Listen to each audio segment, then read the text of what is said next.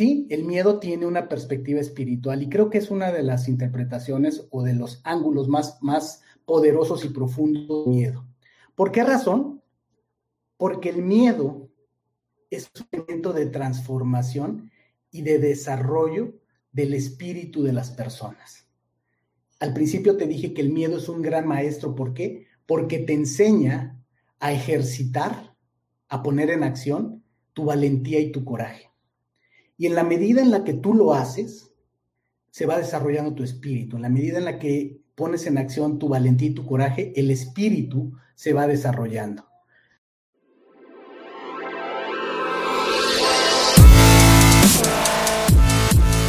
Bienvenidos, Injodibles. Hola, soy Víctor Vargas, coach de vida y alto desempeño, conferencista y empresario y en cada episodio te presentaré personas o mensajes injodibles para inspirarte a revelar y expandir los límites de tu mente, tu corazón y tu espíritu. Gracias por acompañarme a conectar y a elevar la vibración. ¡Comenzamos!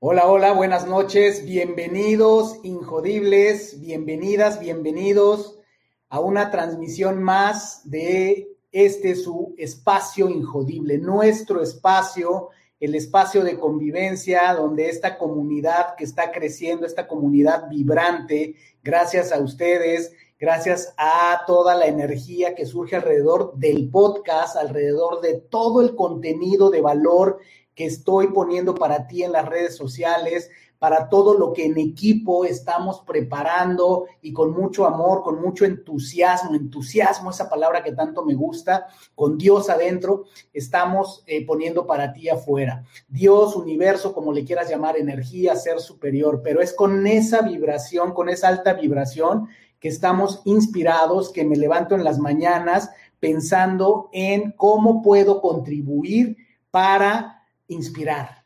Inspirar es la palabra. Y pues bueno, entonces eh, tengo este placer de eh, cada ocho días estar en este espacio, en esta transmisión en vivo, más cerca, donde podemos charlar, donde podemos interactuar, donde este, como digo, es nuestro espacio, espacio injodible, donde las cosas ocurren, ¿no? De esas variables del universo que me encanta y ya sabes que hablo mucho de eso, hablar acerca de tiempo, espacio y vibración. El tiempo es esa gran variable contra la que todo el universo se unifica. El tiempo es unidad. El tiempo es lo que mantiene junto a todo pegado al universo. Y de ahí se da el espacio. El espacio que puede ser físico o mental, donde es el escenario donde ocurren las cosas, donde ocurre la vibración, donde entonces nosotros entramos a este gran escenario de tiempo y espacio y con nuestra vibración damos fe y testimonio de que existimos. Entonces, bueno, esta sea la bienvenida a el día de hoy, donde quiero empezar diciéndote de qué vamos a hablar. Hoy te voy a hablar, hoy vamos a charlar y quiero leerte, quiero escucharte, quiero que compartamos, porque voy a hablar de un tema que creo que a la mayoría nos interesa y además de que nos interesa, es un tema que varios nos enfrentamos a él a menudo. El miedo. Vamos a analizar el miedo desde la perspectiva injodible con ángulos muy particulares. Así es que si no lo has hecho, ve por tu tecito, tu bebida favorita, lo que sea que tomes, ponte cómoda, ponte cómodo, piensa acerca de el miedo, qué ideas, qué sensaciones, ¿Qué retos u oportunidades tienes con el miedo? ¿Qué te ha tocado observar alrededor en ti y en los demás acerca del miedo para que tengamos esta charla? Vamos a hablar acerca del miedo, vamos de entrada, antes de brincar al, tema central, saludar a quienes nos, hacen el favor de, de estarnos acompañando esta noche. Buenas noches, buenas noches a todas y a todos. Fantástico que estén aquí. Hablemos del miedo, de qué tan importante, qué tanta influencia puede tener el miedo en tu vida, en mi vida, en la vida de todos. Déjame empezar con una cita de un filósofo eh, griego que dice mucho. Séneca nos decía hace ya cientos de años que estamos a menudo más asustados que heridos y sufrimos más por la imaginación que por la realidad. Eso ya te dice mucho de la naturaleza del miedo. El tema del miedo es más allá de lo que realmente tenemos enfrente, es lo que nosotros interpretamos o anticipamos. Mucho de lo que experimentamos de miedo es más allá de la sensación y de la utilidad específica que una emoción como el miedo, la alegría, la tristeza pudieran tener. El asunto es que cuando se combina la emoción con el pensamiento y se genera el sentimiento, dependiendo de nuestras creencias, del entorno, de muchas cosas, el miedo se empieza a volver en una fuerza descontrolable. Cuando el pensamiento surge eh, y se desboca, ¿verdad? Después de una emoción que nos puede dar un susto, que nos puede indicar un peligro percibido, podemos empezar a correr eh, una imaginación loca que se empieza a imaginar escenarios. ¿Ok? Se puede manifestar de muchas maneras, pero como bien dice Seneca, muchas veces estamos más asustados y lastimados por la imaginación que por lo que realmente está pasando allá afuera. Y ese es un tema importante a tener en cuenta del miedo. De otra manera, eh, podemos también pensar que para qué existe el miedo. Bueno, hay varias, varias vertientes y te las voy a explicar. Es importante que entendamos, que todos entiendan que las emociones, no existen emociones ni buenas ni malas. Es una mala manera que hemos tenido, que hemos aprendido, que nos han enseñado de clasificar a las emociones, de positivas y negativas o de buenas y malas. No existe tal cosa como emociones buenas o malas, negativas o positivas. Lo que existe son eh, emociones útiles, emociones que informan en un momento específico qué está ocurriendo. Las emociones, desde, una, desde un punto de vista muy práctico, para tratar de ponerlo, son el equivalente a los indicadores, los foquitos que tienes en el tablero de tu coche. Lo que te están dando es información, te están indicando algo que están sintiendo en el ambiente. Recordemos que como seres humanos estamos construidos para comunicarnos e interactuar en el medio ambiente a través de nuestros cinco sentidos. ¿Ok?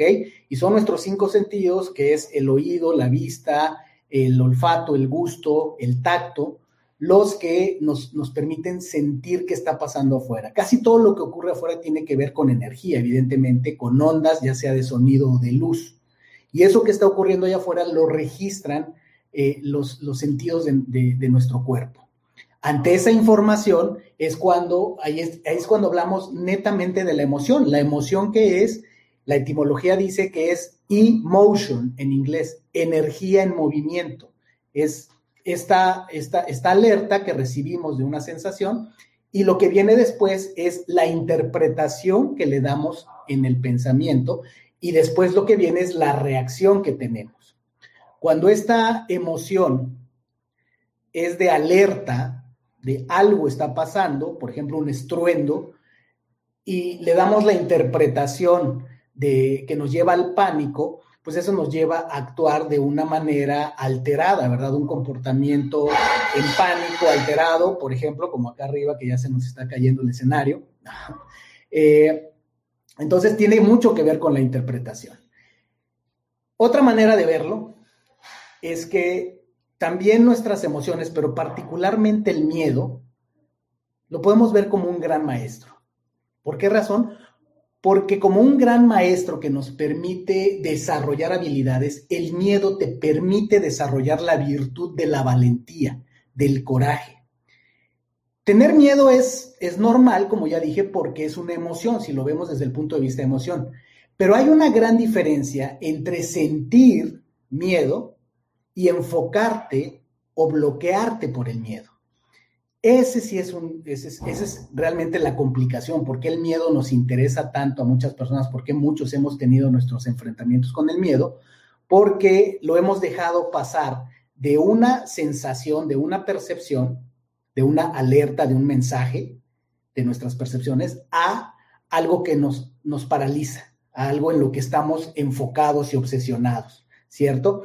Entonces, la realidad es que cuando tienes el poder de mantenerte ecuánime ante una situación estresante, ante, ante una crisis, es cuando te das cuenta que el miedo no es más que un espejismo, que es algo que puedes atravesar, ¿ok? Sumamente importante que entendamos el tema del miedo. Porque la realidad es que también ante el miedo, cualquier tonto puede huir. Es fácil huir cuando algo nos da miedo. ¿Cuántas cosas no abandonamos precisamente por el susto y el miedo? Pero lo verdaderamente importante, la valentía, el coraje está cuando te mantienes en tu poder a pesar del miedo. Ese es el valor, esa es la valentía, ese es el coraje. Una persona que no siente miedo, patológicamente, pues es un psicópata, ¿verdad? Eh, y puede ser un desorden eh, desde el punto de vista de la emoción. Puede ser un, desorden de su fisiología, de su, eh, de, su estado, de, su cerebro, de neurociencia, si lo vemos así, porque una persona normal siente miedo. Entonces, es normal sentir miedo. Sentir miedo no te hace más ni te hace menos, te dice que eres una persona normal que así como siente miedo puede sentir tristeza, alegría, asco, eh, ira, ¿no? Cualquiera de las emociones básicas y las emociones compuestas. Pero mantenerte en tu poder mientras ocurre una situación estresante que te puede, que te puede hacer sentir miedo, eso es lo que te hace una persona valiente. Ahora, vamos profundizando hay, hay diferentes tipos de miedos, ¿ok? Y vas a encontrar muchos tratados de miedo. Me interesa hablarte de uno que puedes encontrar una lectura muy importante que te recomiendo, y son los seis miedos básicos o los seis fantasmas que identificó Napoleón Hill, este autor tan mítico y famoso que escribió eh, Piense y hágase rico, un libro, bueno, que ya, ya, ya te haré un episodio o algo, muchos de ustedes probablemente lo conozcan, un, libro que en su momento fue considerado como hereje, como algo que había que, ocultar de las masas y que hoy día eh, nos damos cuenta, se revela que ha sido inspiración de grandes empresarios, de grandes artistas y demás. Ok, bueno. Napoleón Hill identificó seis miedos que podemos considerarlos como básicos. Los miedos más grandes que tiene un ser humano, hombre o mujer, número uno, de acuerdo a Napoleón Hill, es la pobreza. Miedo a la, a la pobreza, miedo a la escasez, miedo a la impotencia, miedo a no tener los recursos. El miedo a la pobreza es el número uno en la lista de Napoleón Hill. Número dos, miedo a la crítica. Y es, es esto lo que explica mucho el, el, miedo a hablar en público, ¿verdad? Más que miedo a hablar en público es miedo a la crítica. Número tres, miedo a la enfermedad. Número cuatro, miedo a perder el amor. Fíjate, ¿eh? qué miedo tan terrible. O sea, ya tengo el amor y lo que más me puede eh, eh, asustar es perderlo. Por eso los celos, por eso las relaciones tóxicas, por eso la necesidad de control, ¿verdad? Número cinco, miedo a la vejez. Y vaya que es un miedo. Todos estos, como coach, te puedo decir que los he, los he enfrentado en voz de muchos de mis clientes. Por supuesto que también los he vivido yo como ser humano, ¿verdad? Y número seis, el último, miedo a la muerte. Fíjate aquí algo muy interesante y que es consistente con las estadísticas. A nivel mundial se han publicado estudios, eh, más bien, se han publicado estudios sobre encuestas que se han aplicado a nivel mundial sobre cuáles son los miedos más comunes o más grandes de las personas. Y estadísticamente es muy común que sale entre los primeros en la lista, sale el miedo a hablar en público, incluso antes del miedo a la muerte. Y como ves, en la lista de Napoleón Hill, el miedo a la muerte está eh, último en la lista. ¿Ok? Primero, repito rápido, miedo a la pobreza, miedo a la crítica, miedo a la enfermedad, miedo a perder el amor, miedo a la vejez y miedo a la muerte son los que se conocen como los miedos básicos.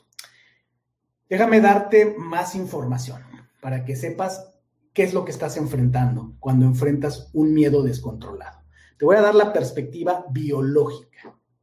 Como seres vivos en general, como seres vivos cualquiera que sea la especie, ¿por qué existe el miedo? Porque es un mecanismo de autopreservación de cualquier ser viviente.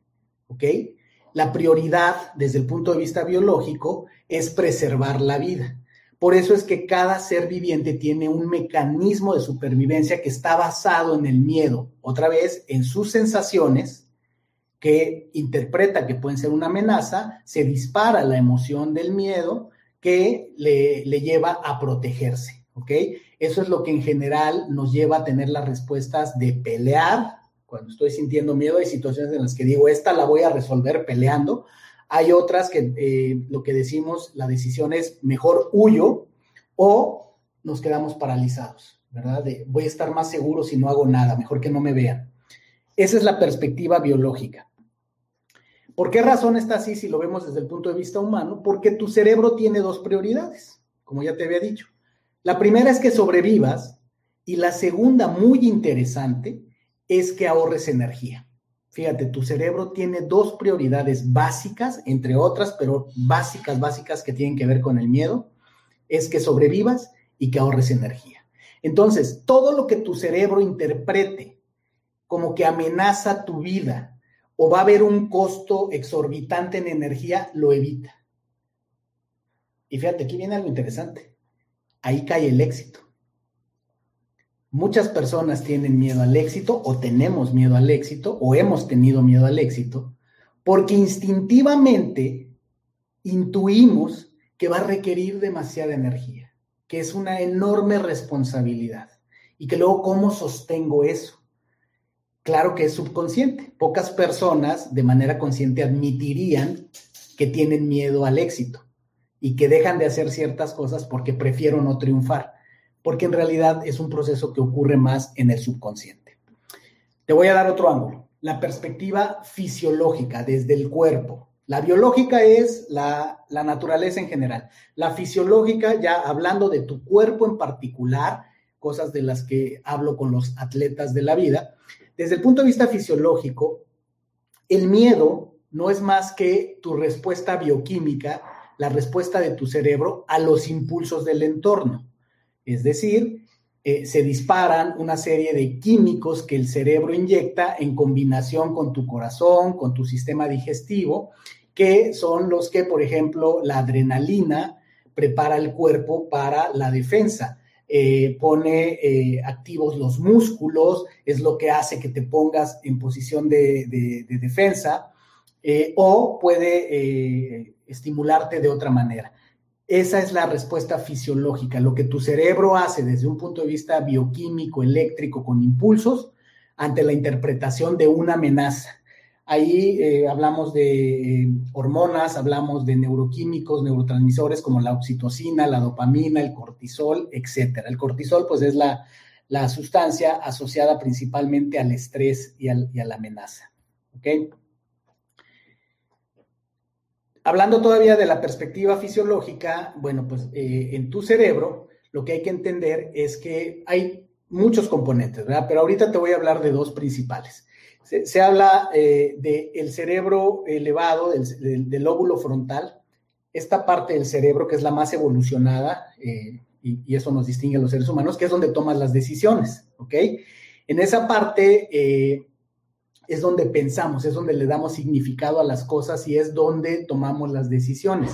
Y está la otra parte, que es el cerebro reptiliano o, lo que se le llama la amígdala, ¿verdad? Luego viene una capa que es el cerebro emocional, y luego viene la capa que es el neocórtex, la, capa que nos distingue a los seres humanos, parecida a la de los delfines.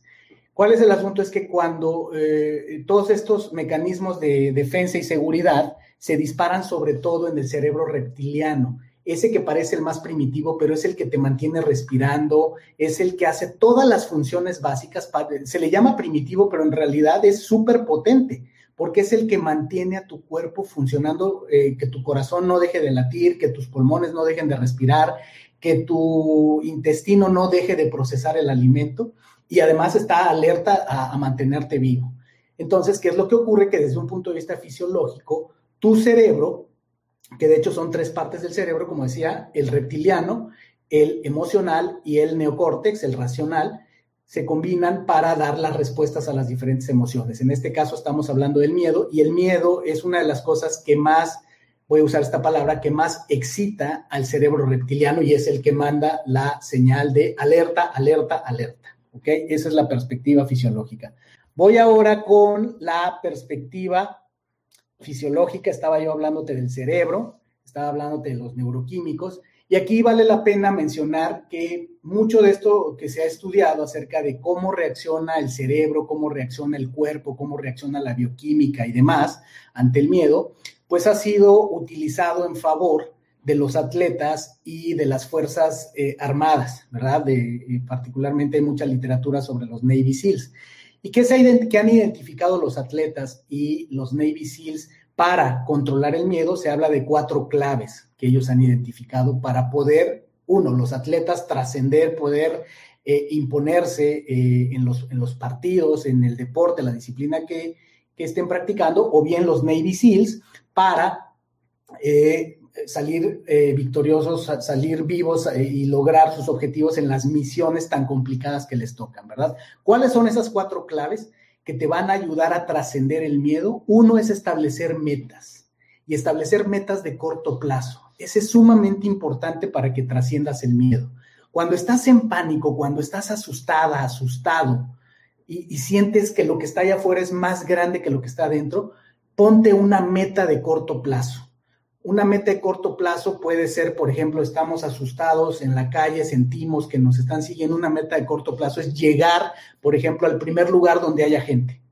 Eso te mantiene, tu cerebro lo mantiene enfocado en esa meta. Es una técnica que se utiliza. Número dos, la visualización.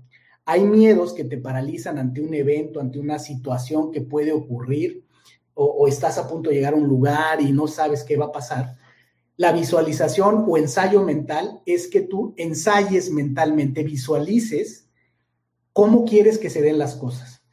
Parece mentira, pero es sumamente potente. Las personas que damos conferencias, que hablamos en público, es muy común que usemos esa técnica, que nos visualicemos en el escenario, que nos visualicemos hablando, que visualicemos cómo conectamos con la audiencia y cómo terminamos con una ovación eh, te, imaginarás el efecto tan poderoso que tiene para mitigar el miedo a hablar en público. Número tres, la clave que utilizan los atletas y los Navy SEALs, el diálogo interno, el que tengas la capacidad de controlar la voz que está dentro de tu cabeza y la uses a tu favor, que hagas afirmaciones positivas, que eh, eh, destaques aquello que está a tu favor, que minimices aquello que está en tu contra, que hables contigo como un buen amigo, como una persona de confianza, como una persona sabia que te daría consejos y te daría ánimo. Ese es el diálogo interno. Y por último, el cuarto elemento que utilizan los atletas y las fuerzas de élite, los Navy SEALs, se llama control de la excitación. En inglés se le llama arousal. ¿Por qué? Porque cuando estamos en, estrés, cuando estamos apanicados, es una excitación de nuestras emociones. Nuestro corazón está latiendo a mil por hora, se está inyectando sangre a todos los músculos, eh, se para la digestión, eh, todos los recursos de tu cuerpo e incluso de tu cerebro están enfocados en la amenaza. ¿Cómo puedes contrarrestarlo? Es a través de controlar esa excitación la técnica más poderosa y más utilizada es la respiración. Sí, por simple que parezca, pero es lo más poderoso que hay. Por eso conviene mucho conocer cada vez más acerca de técnicas de respiración. La respiración es de lo más poderoso que tenemos los seres humanos. De hecho, es lo que nos mantiene vivo. Antes que cualquier otra cosa es la respiración. Te invito a que escuches el episodio del podcast donde te doy detalles finos acerca de la respiración y el poder que tiene. No te pierdas ese, ese episodio. ¿Ok? Entonces, ahí están las cuatro claves que utilizan los atletas de alto desempeño y los Navy SEALs para controlar el miedo. Establecer metas, visualización, diálogo interno y el control de la excitación a través principalmente de la respiración. Miedo desde la perspectiva psicológica. ¿Qué es lo que entra aquí? Ya había yo explicado los sentimientos, porque la parte emocional, la parte más básica y primitiva, es la eh, con nuestros sentidos percibimos algo que consideramos una amenaza. Pero la psicología entra cuando se involucra el pensamiento con esa emoción y le damos una interpretación y ahí se crea el sentimiento. Entonces, eh, es la interpretación lo que hace que eh, el miedo pueda ser algo que se salga de control cuando lo hacemos crecer, una preocupación, o sea, agigantamos el miedo con nuestros pensamientos, ideas, ya sea por creencias, por cosas que nos han dicho, historias que nos han contado, o historias que nosotros nos estamos contando, ¿ok? Esa es la parte psicológica del miedo. Y por último, la, la perspectiva espiritual. Este es bien, bien importante, que entendamos que el miedo también tiene una perspectiva espiritual. ¿Y cómo sería eso? ¿Cómo es eso, Víctor, de que el miedo tiene una perspectiva espiritual? Sí, el miedo tiene una perspectiva espiritual y creo que es una de las interpretaciones o de los ángulos más, más poderosos y profundos del miedo. ¿Por qué razón? Porque el miedo es un elemento de transformación y de desarrollo del espíritu de las personas. Al principio te dije que el miedo es un gran maestro. ¿Por qué? Porque te enseña a ejercitar, a poner en acción tu valentía y tu coraje. Y en la medida en la que tú lo haces, se va desarrollando tu espíritu. En la medida en la que pones en acción tu valentía y tu coraje, el espíritu se va desarrollando. Entonces, hay quien a esto le llaman también eh, propósito o karma desde un punto de vista espiritual. El miedo es todo aquello que muchas veces se interpone entre tu versión actual y tu mejor versión. Y es aquello que tienes que trascender. Y es aquello que todos es común que tengamos esta descripción. Cuando una persona le preguntan, ¿cómo te sientes o cómo te sentiste después de haber trascendido uno de tus miedos más grandes? Generalmente decimos, me sentí transformada, transformado. Me sentí poderosa, poderoso. ¿Ok? Sentí que crecí. Y esa, esa, es una perspectiva muy, muy importante que tenemos que tener en cuenta, la perspectiva transformadora del miedo, porque el miedo en sí mismo es un gran maestro. Y desde el punto de vista espiritual, pues también lo que, lo que se dice es, lo que venimos a enfrentar y que nos da miedo, se le conoce también como destino. Porque es precisamente eso que si lo vemos desde ese ángulo espiritual, la vida, la experiencia de vida en este plano, como una escuela, son las asignaturas que tenemos que pasar, son los exámenes que nos pone la vida y que tenemos que pasarlo, aquello que nos da miedo. Y hay de miedos a miedos, como ya vimos, ¿no? Una cosa es eh, miedo de, eh, de, la pandemia, eh, enfermar, otra cosa es miedo de hablar en público, otra cosa es miedo de que me deje de querer mi pareja, hay diferentes tipos de miedo. El tipo de miedo que tengas es muy importante, por eso eh, es crucial que reflexiones acerca de cuál es mi miedo, dónde lo siento, pero sobre todo, de dónde viene ese miedo. ¿Por qué razón está ahí ese miedo? ¿O qué me dice ese miedo? Una, una pregunta poderosa es, ¿qué aprendería yo? ¿En quién me convertiría si atravieso ese miedo.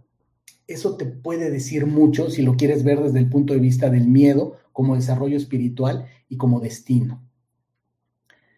Una, una forma de ver el miedo que a mí me transformó, que fue muy útil en una etapa de mi vida en donde yo sentí mucho miedo, en donde estuve paralizado por el miedo, fue una etapa muy importante, algunos episodios que he contado eh, esta historia, eh, algo que me ayudó, que me dio mucha luz, fue un fragmento de un libro de Marianne Williamson, esta mujer eh, eh, pues muy, muy culta en los Estados Unidos, que incluso estuvo en la carrera presidencial contra Trump, después declinó en favor de Biden o Biden. pero vaya, es una mujer sumamente sabia, interesante, y ella escribió un libro que en español se llama Volver al Amor. En ese libro hay un fragmento que habla de nuestro miedo más profundo. ¿Ok? Te lo voy a compartir. sígueme con esto. Escucha estas, estas palabras, cómo esto me dio mucha luz en algún momento. Nuestro miedo más profundo no es que seamos inadecuados. Nuestro miedo más profundo es que somos inmensamente poderosos. Es nuestra luz y no la oscuridad lo que más nos asusta.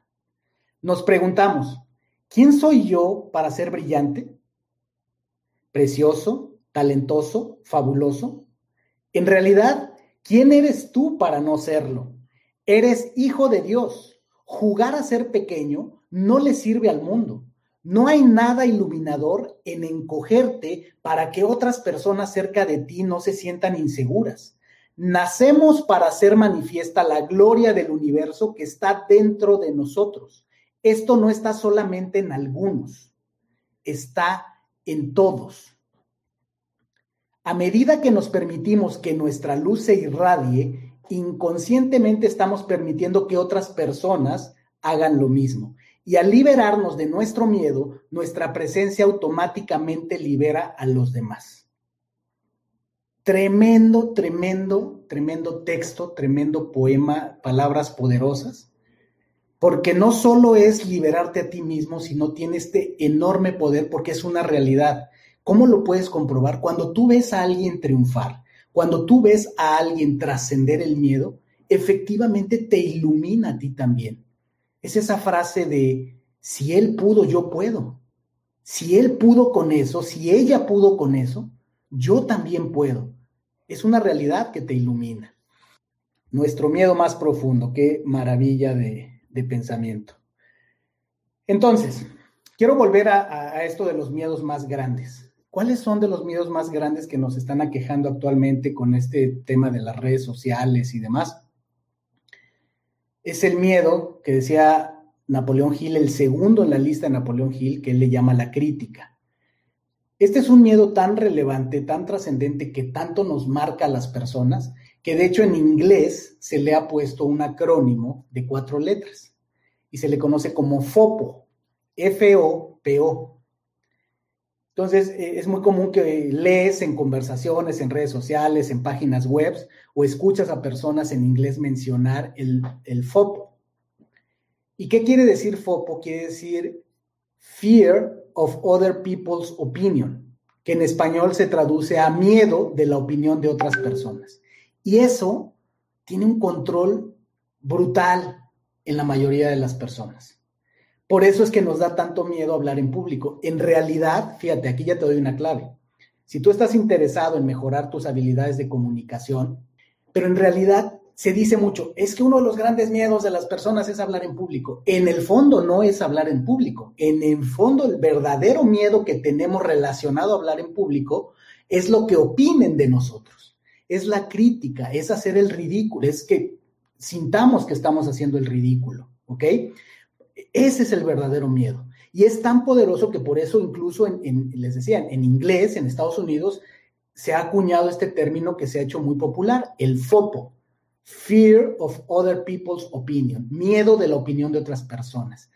Esto es importante que lo tengas en cuenta porque si te haces esa pregunta de cuál es mi miedo, de dónde lo siento, de dónde viene y para qué me sirve este miedo, muchos de los miedos que tenemos que nos eh, limitan a no pedir esa oportunidad, a no pedir ese aumento, a no vender. hay mucho miedo a hablar en público y miedo a vender.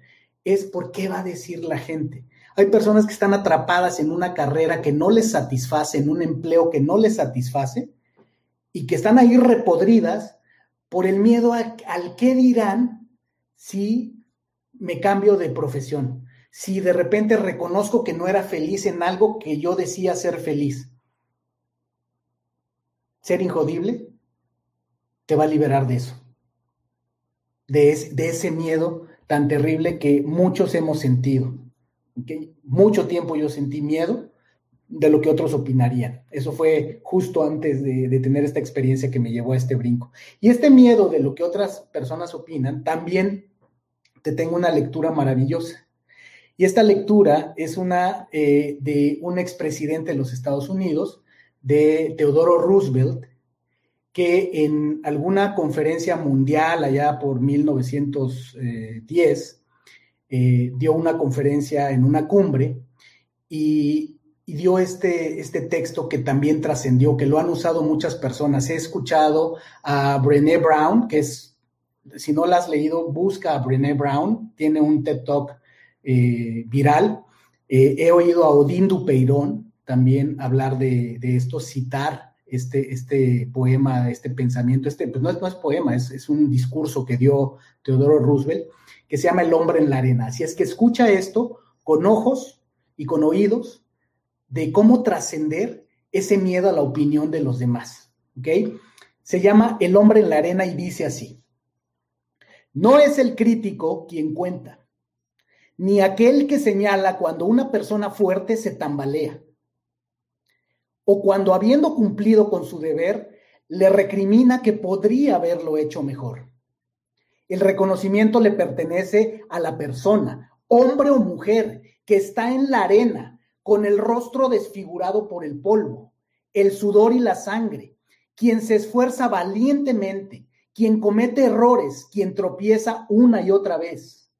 Pues no hay esfuerzo sin error ni falla, pero quien realmente se empeña en lograr su propósito, quien conoce grandes entusiasmos, los grandes devociones, quien se consagra en una causa digna, quien en el mejor de los casos encuentra al final el triunfo de un logro grandioso y quien en el peor de los casos, si fracasa, al menos fracasa atreviéndose en grande, de manera que su lugar jamás estará entre aquellas almas frías y tímidas que no conocen ni la victoria ni la derrota.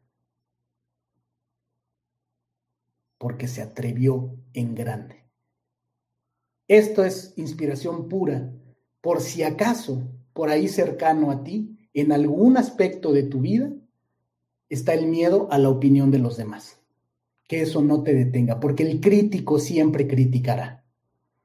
Y nunca va a ser lo mismo el que critica desde afuera, desde las gradas, a el que está en el fragor de la batalla adentro. Tú eres el capitán, la capitana de tu vida.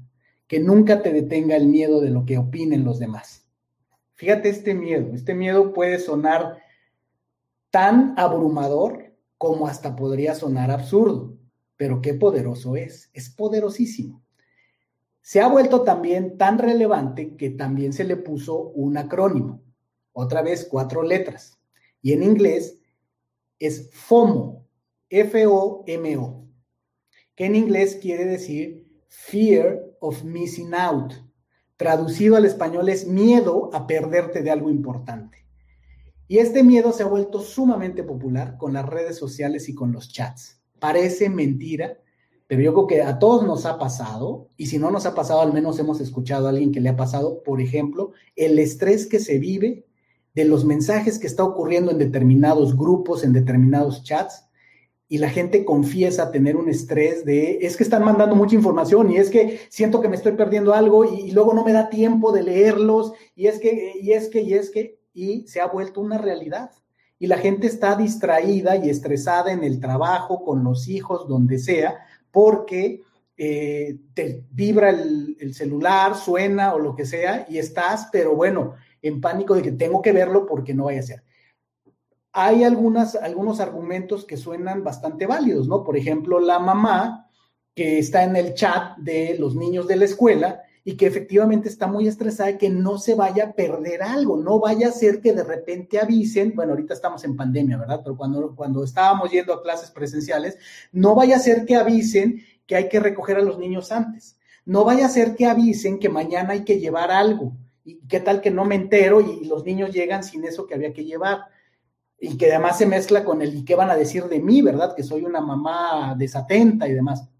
Fear of missing out es otro miedo que nos está afectando muchísimo en sociedad la calidad de vida, la conversación, y que es una de las grandes razones, más allá de adicción, que sí la puede haber, de que simplemente quiero ver qué está pasando, pero también hay muchas, gentes que, muchas personas que realmente están teniendo problema con la tecnología, está interfiriendo en sus relaciones y en su manera de comunicar, por el miedo de perderse algo, más que por estar eh, realmente disfrutando y distrayéndose, es por el miedo de perderse algo. Ese es un miedo muy importante que hay que considerar. Que ahí la definición de lo que es ser injodible te puede ayudar a trascender esto, ¿no? De, qué me voy a perder, de qué van a decir de mí. Pues eres eh, injodible simple y sencillamente cuando estás verdaderamente en paz contigo mismo. ¿Cómo puedes estar en paz cuando sabes que hiciste tu mejor esfuerzo? Cuando sabes que en cualquier escenario haces tu mejor esfuerzo. Y si estás en paz contigo mismo y en contacto contigo mismo, nada de lo que digan o hagan otras personas te molesta y ninguna negatividad puede tocarte porque no vives en el drama. Eso te puede ayudar mucho a trascender este tipo de miedos que estamos viviendo, porque en ese mismo eh, espíritu de ser injodible, de estar por encima del drama, es que puedes crear tus propias oportunidades en, lugar de esperar que vengan a rescatarte, es que puedes construir tus propias puertas en lugar de esperar a que vengan y te las abran, es que puedes eh, creer que tu trabajo es importante y en la medida que tú creas que tú y lo que haces eres importante, en esa medida lo será. Porque ser injodible es una actitud, es una manera de conducirte en la vida. Ser injodible también es ser valiente. Como decíamos, es entender que no hay miedo que no puedas trascender, pero que es el valor y el coraje el que te, te va a llevar a trascenderlo. Entonces, bueno, vamos a ir aterrizando. Y ya con todo lo que vimos del miedo, déjame agregarte un dato más. Hay tres tipos de miedo que los vas a reconocer por la manera en que se manifiestan en ti, por la conducta que te llevan a tener. El primer tipo son los miedos paralizadores. Son esos miedos donde entramos en pánico, donde no podemos tomar una decisión, nuestra mente se cierra, donde físicamente a veces estamos en un pánico tal que no podemos movernos, el cuerpo se paraliza, es una de las respuestas del cerebro muchas veces. El segundo tipo son los miedos movilizadores. Fíjate, este es el opuesto. Hay miedos que lo que hacen es que te llevan a tomar acción te llevan a tomar decisiones, a lo mejor apresuradas, pero te llevan a decidir o actuar. Y eso es interesante porque hay muchas cosas en la vida que las personas hacemos por miedo. Eh, todo depende, ¿no? El resultado y la conciencia con la que se haga, pero la verdad es que muchas personas así funcionan.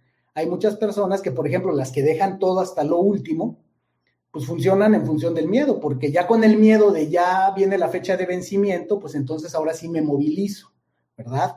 Tiene que venir tu jefe o tu papá para decirte algo, ¿no? Por ejemplo, la típica de mamá que te está diciendo todo el día que espérate a que llegue tu padre, ¿verdad? Y cuando sabes que ya va a llegar tu papá y que la cosa se va a poner dura, entonces ya te movilizas y haces lo que tienes que hacer. Ese sería un miedo movilizador. Y tercero, los miedos transformadores, que era lo que me refería yo de la perspectiva espiritual de los miedos. Esos miedos que te transforman, porque son esos miedos que cuando los trabajas, que cuando haces lo que tienes que hacer eh, con ellos, tienes un crecimiento y una transformación, que son esos miedos que cuando los ves en el retrovisor, te das cuenta que has crecido, que eres otro después del proceso de trascender ese miedo. Se vuelve muy, muy importante. ¿Y qué puedes hacer? Fíjate, tres estrategias para combatir el miedo, además de las que ya te dije de los Navy SEALs y de los atletas. Pero tres, tres estrategias genéricas para mitigar el miedo son estas. Número uno, fíjate, parece muy obvio, pero es importante. Número uno, ignorarlo. Es una estrategia. Algo que puedes hacer con el miedo es pretender que no existe, pretender que no está, que no lo ves. ¿Ok?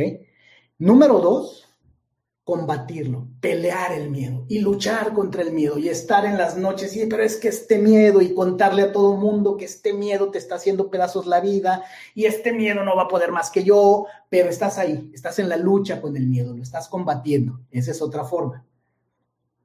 Eh, y cuando estás combatiendo el miedo en realidad no te mueves porque estás ahí batallando, ni, ni lo trasciendes, ni lo abandonas, ni lo ignoras, no avanzas. Ahí te quedas atorado. La tercera es aceptarlo y usarlo. Evidentemente esta sería la recomendación, es aceptar que tengo el miedo, entender para qué me sirve, entender cómo puedo crecer al atravesar ese miedo, hacerme amigo de ese miedo y atravesarlo.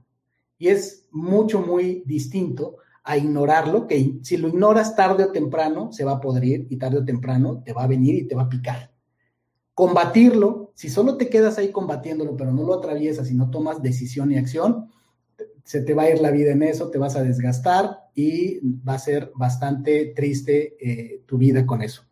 La tercera es la mejor. Acepta tu miedo y entiende cómo te puede ayudar, cómo te puede hacer crecer. Te tengo, te tengo otra cita, esta es la última. Otra, otra cita que ha sido muy útil para mí, lo fue en su momento y lo ha sido muy útil para personas con quienes he trabajado temas de miedo. Es una cita del libro eh, Big Magic de Elizabeth Gilbert. Y esta cita lo que dice, escribe ella, ella tuvo un gran, una gran problemática con el miedo, te cuenta su historia acerca de cómo el, miedo dominó su vida y te cuenta eh, ya analizando cómo fue su infancia y por qué eh, fue desarrollando determinados miedos, cómo era su vida familiar, las creencias que tenían, eh, las expectativas que había sobre ella y cómo ella fue desarrollando esos miedos y pues ella se volvió una escritora muy famosa. Elizabeth Gilbert es la, escritora detrás del guion de la película Amar, Comer y no me acuerdo cuál, con Julia Roberts, una película bastante interesante, muy espiritual. Y eh, bueno, es esta mujer de la que estoy hablando y bueno, ha escrito muchas otras cosas. En el libro hay un apartado donde ella habla de cómo trascendió su miedo y cómo es un ejemplo de lo que te decía, finalmente ella hizo al miedo, en lugar de estar peleando con él, lo hizo su amigo. Y decidió que iba a caminar por la vida con el miedo, siendo amigos, para avanzar juntos. Entonces le escribió esto al miedo, fíjate, escucha, dice, querido miedo, creatividad y yo estamos a punto de ir juntos en un viaje por carretera. Entiendo que te nos unirás, porque tú siempre lo haces me doy cuenta de que tú crees que tienes un trabajo importante en mi vida y de que tomas tu trabajo muy en serio. Aparentemente, tu trabajo es ponerme completamente en pánico cuando estoy a punto de hacer cualquier cosa interesante y puedo decir que haces un trabajo estupendo. Así que por favor, sigue haciendo tu trabajo si sientes que debes hacerlo. Pero yo también estaré haciendo mi trabajo en este viaje el cual consiste en hacer mi mejor esfuerzo y mantenerme enfocada, y creatividad estará haciendo su trabajo que consiste en mantenerme estimulada e inspirada. Hay suficiente espacio en este vehículo para todos nosotros, así que siéntete en casa, pero entiende esto. Creatividad y yo seremos las únicas que tomaremos decisiones durante el camino. Reconozco y respeto que seas parte de esta familia y por lo tanto nunca te voy a excluir de nuestras actividades. Pero aún así, tus sugerencias nunca serán seguidas. Te es permitido tener un asiento y te es permitido tener una voz, pero no te es permitido tener voto. No te es permitido tocar los mapas del camino, no te es permitido sugerir desviaciones, no te es permitido jugar con la temperatura. Mi amigo, ni siquiera tienes permiso de tocar la radio. Pero, por encima de todo, mi querido y viejo amigo, tienes absolutamente prohibido manejar. Wow, a mí esta me voló la cabeza. Cuando esta historia, cuando este fragmento llegó a mí, fue iluminador y fue eh, entender este concepto de hacer al amigo tu miedo. Esa es tu mejor estrategia. ¿Por qué? Porque el amigo eh, más bien el miedo, en verdad es tu amigo, es un maestro y está aquí para elevarte espiritualmente, solo que no lo reconocemos, ¿cierto? No lo vemos de esa manera. Entonces, la última pregunta es, si no debo tenerle miedo al miedo, entonces, ¿qué es a lo que puedo temer? Y sí te diría, si hay una cosa a la que debes temer, a no entregar el regalo que veniste a entregar a la vida, que veniste a entregar este plano, a no cumplir tu propósito. Y ya sé que estamos hablando de un tema muy profundo. Algunos lo tienen claro, otros están en proceso de descubrirlo. Y otros ya lo saben, pero se les olvidó. Pero ese es el verdadero miedo que tienes porque por eso el gran regalo de la vida es la muerte, porque nos recuerda que nuestro tiempo es limitado y que entonces te puedes distraer todo lo que quieras temiendo cosas que muchas de ellas nunca van a ocurrir, que nunca trasciendes esos miedos que te permitan entregar el regalo que veniste a dar a este plano, que son alrededor de tus talentos, de tus pasiones. ¿Por qué? Porque aquí te voy a dar otro acrónimo, con este vamos a terminar. Hay otro acrónimo que también vas a escuchar mucho. Se dice YOLO, con Y. Y-O-L-O. YOLO. En inglés quiere decir You only live once. Solo se vive una vez. Ese es el verdadero miedo que debes de tener. De que no vivas la vida. De que la vida te pase de largo. Debes vivir como vive un injodible con, con urgencia espiritual. Y ojo con la palabra urgencia. Es hoy, en vida, hermano, en vida. Ama, baila, canta, comparte, da lo mejor de ti en vida, en el momento. Dios perdona, el tiempo no. Eso es sumamente importante. Ese es el verdadero miedo que debemos tener. ¿Qué pasa si hoy es nuestro último día? Eso sí da miedo, ¿verdad? ¿Qué cosas no trascendí? ¿Qué cosas no hice? ¿Qué palabras no, no, no mencioné? ¿Qué mensajes no entregué? ¿Qué valor no regalé al mundo? ¿Qué se quedó en el tintero? Porque solo se vive una vez. Ese es el verdadero miedo. Y a veces estamos tan cegados del miedo que lo único que decimos es después, más adelante. No sabemos. Entonces, vive, vive con urgencia espiritual. Y para cerrar te voy a contar una historia de lobos. Está este viejo apache viendo a la pradera con su nietecita, explicándole, tratando de explicarle los secretos de la vida. Y se le ocurre que la mejor manera de explicarle es a través de una historia que a su vez su abuelo le contó a él. Así es que voltea a ver a su nietecita y le dice, hija mía, déjame decirte lo más sabio que me dijo mi abuelo a mí y que ahora yo te comparto a ti. La niña lo voltea a ver con mucha, muchas ganas de escuchar esa historia y él le dice, dentro de ti y dentro de mí y dentro de todos los seres humanos se está librando una gran batalla, una batalla entre dos lobos. Un lobo negro que representa la envidia, que representa el miedo, que representa la avaricia, que representa todo lo negativo, la sombra de los seres humanos. Y el otro es un lobo blanco, un lobo que representa el amor, un, lobo que representa la generosidad, un lobo que representa la abundancia, un lobo que representa las ganas de compartir por ayudar. Esa es la gran pelea que se está dando en el corazón de todas las personas. Y la niña voltea a verlo y le dice, abuelo, ¿y cuál de los dos ganará?